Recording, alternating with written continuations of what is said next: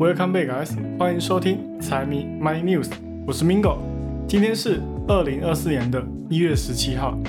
那今天呢，一样先来过一下市场的表现，跟一些个股还有债市的表现。接着，苹果在中国实施降价，这是苹果有史以来首次在中国官网上实施降价。需求担忧在中国市场真的有那么严重吗？而比这还要更严重的，还有因为美国法院的一个决定，可能直接让苹果的损失继续放大。被微软超越过后，苹果还有机会吗？最后的话，继续来讲几个企业财报。好，那废话不多说，直接开始今天的节目。首先。四大指数齐跌，除了科技板外之外，就没有还在涨的行业了。另外，造成美股下跌的原因还有一个，那就是美国的国债收益率暴涨。之前大家都在猜测，今年会是债券年，应该要趁现在赶紧进场捞几张债券出来，不然等到降息再进场，到时候收益率就不好了。那为什么现在交易员的口风开始转换，开始在抛售国债，而不是在买国债呢？因为欧洲央行有官员在礼拜一的时候，国际的经济论坛上面说到有关降息的言论，具体都是在说降息前景怎么样不明朗，怎么样不美好。那美国银行呢，同样也在今天发表了相同的言论。大部分人都是在表达担忧，他们都说现在压的实在太过激进了。如果降息真的照外界所猜测的六次来走的话，经济或许会承受不住。而且也不止美债，全球的债券市场都有不同程度的下跌。还有美国联准会今天又再一次的表现鹰派立场。联总会理事认为说不应该那么快就采取行动实施降息。他认为市场现在有点过于激动，太过乐观了。现在越来越多人不看好降息的介入，而在藏在这里，也就是 TOT ETF，也可以看到，大部分人都已经在压住 TOT 往下踩，现在都已经回踩到了九十四块的价格。之前在一百的价位。看多的人还是非常的多，看空的甚至少得可怜。那现在证明那些看空的人呢，才真的是有先见之明啊。最后就是因为供应量实在太过庞大了，每一次美债的拍卖都是几百亿、几百亿的卖，市场又有多少需求可以全部给吃下呢？然后来讲一下今天表现最亮眼的股票。A M D 今天大涨了百分之八点三一，也创下了二零二一年以来的最高收盘价，也是支撑标普跟纳指的主要个股。会有那么好的涨势，其实背后的原因也是多亏了市场，赢也是市场，败也是市场，说的就是这样。只要市场的情绪都一致的认为该往哪走，那市场大部分。都会有同样的想法，同样的看法，而市场的共识目前来说就是认为说，它在今年在 AI 市场上面会大放异彩，今年会是 AMD 的元年，对于 AI 的需求会比以往的还要来得高，加上它跟英伟达来相比，也有属于它的价格优势。所以今天也有很多投行都纷纷上调了对于它的目标价跟评级。巴克莱银行的分析师更是直接把原本一百二十块的目标价一口气调整到了两百块，还同样给了买入的评级，而且还特别表示，AMD 今年光是在人工智能的销售额就有可能会给它带来四十亿的美金。那他给出的依据是，市场对于 AMD 最新出的 NI 三百非常感兴趣，所以对于他们来讲，不上调目标价说不过去啊。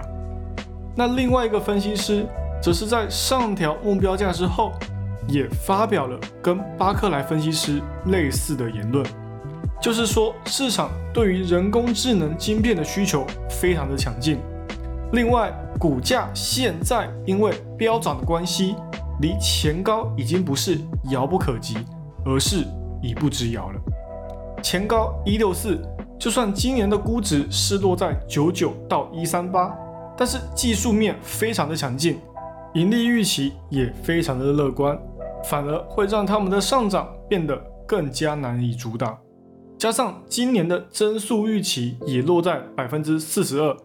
或许后续还会有更大的惊喜，也说不定。再来，因为在上一集结束之后，突然发现我忘记做财报的前瞻了，所以今天这一集来讲一下第四季的财报跟第三季相比的话，到底是偏好还是偏坏呢？那以整体来看的话，大盘 EPS 是从五十七美下降到五十四美的。环比下降大约百分之六，但是同比呢却是增加的，代表说再差也没有去年还要来的差。那在利润率上呢，是不是第四季比较会赚呢？那因为之前一直在下调，所以利润率也下调到了百分之十点四，比九月的十一点五还要来的更加的低。但是跟去年相比倒是没什么变。那时候利润率也是在公布业绩的时候就开始调降，后面呢还不断的往下调，就是现在以第四季的前瞻来看，是完全弱于第三季的。第三季的时候还有从第二季的百分之十点七扩大到百分之十一，而到第四季之后直接萎缩下去。但是不管怎么样，都还是比去年还要强，就是了。那这样子看下来。对于第四季的财报，希望大家应该也有点底了。只是第四季终究是过去式，财报的记录是过去而不是未来。所以第一季的哦，我们也来讲一下。那对于第一季的看法呢？其实多半还是因为经济的关系。所以在 EPS 上，我们还看不到会有什么增长，但是在盈利上或许会有个加速带。其中一个就是公司的回购，再来就是利润率可以进一步因为没有加息而扩张，在利润率的表现也可以重新回到百分之十一的位置。只是最重要的一点还是要注意一下，那就是一开始市场给的估值预期都会很高，后续呢反而会不断的往下调，包括刚刚说到的第三季结束之后。对于第四季的预估也是一样，中间都有下调好几次的迹象，所以最终还是有可能会跟一开始预估的差很多。那总之呢，大概就是对于财报，还有对于接下来企业盈利上大概了解一下。接下来来讲一下苹果在中国的困境，导致他们不得不在中国地区开始打折。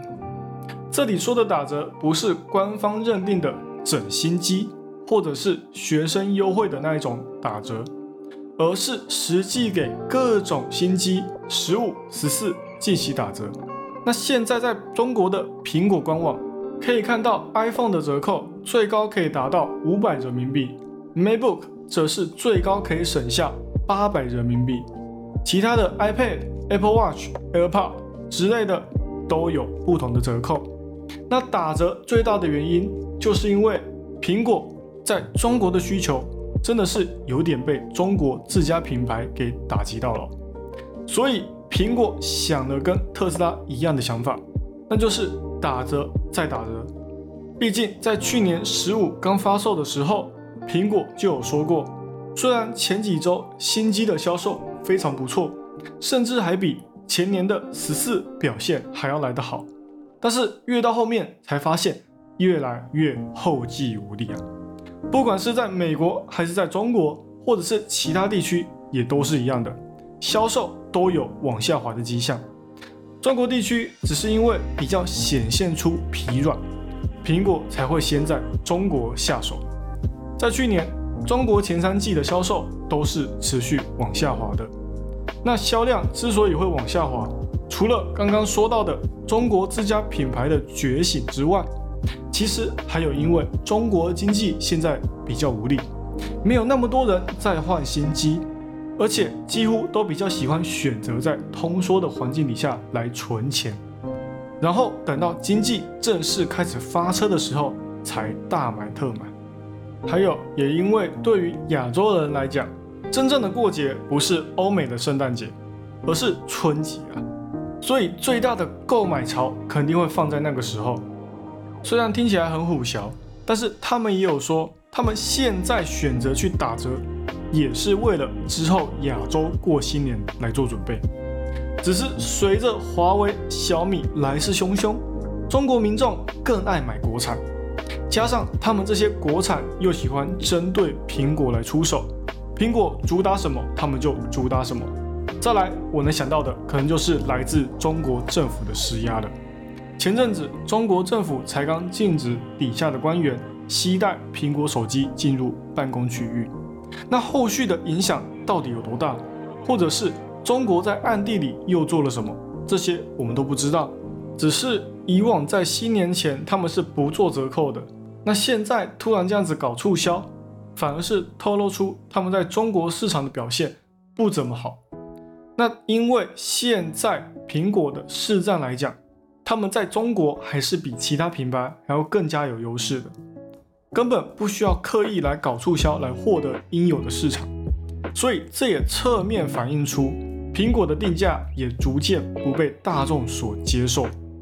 中国这次促销可能也只是一个开始。今年新一代的 iPhone 16或许会定价的越来越谨慎，而这也代表苹果的影响力已经不复以往。同样，经济都在萎缩，华为是成长的，它却在萎缩。那这也说明它的难处啊！就算推出了新产品 Vision Pro，并且在二月的时候就会面临市场正式发售，但是就像我之前说的一样。那么高的价格，加上不怎么多人会去使用的产品，要成为像是手机一样的盈利增长点，真的是不要想太多。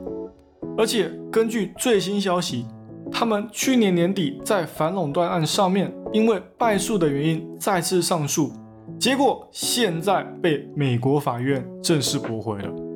那因为他们被判说有刻意的让市场不公平竞争的嫌疑。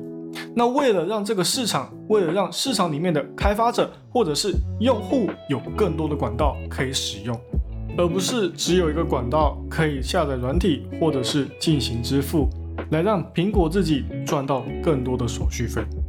所以苹果必须开放限制，允许开发人员进行自由跟用户的交流，或者是让开发商赚取更多费用，而不是被苹果再赚一手。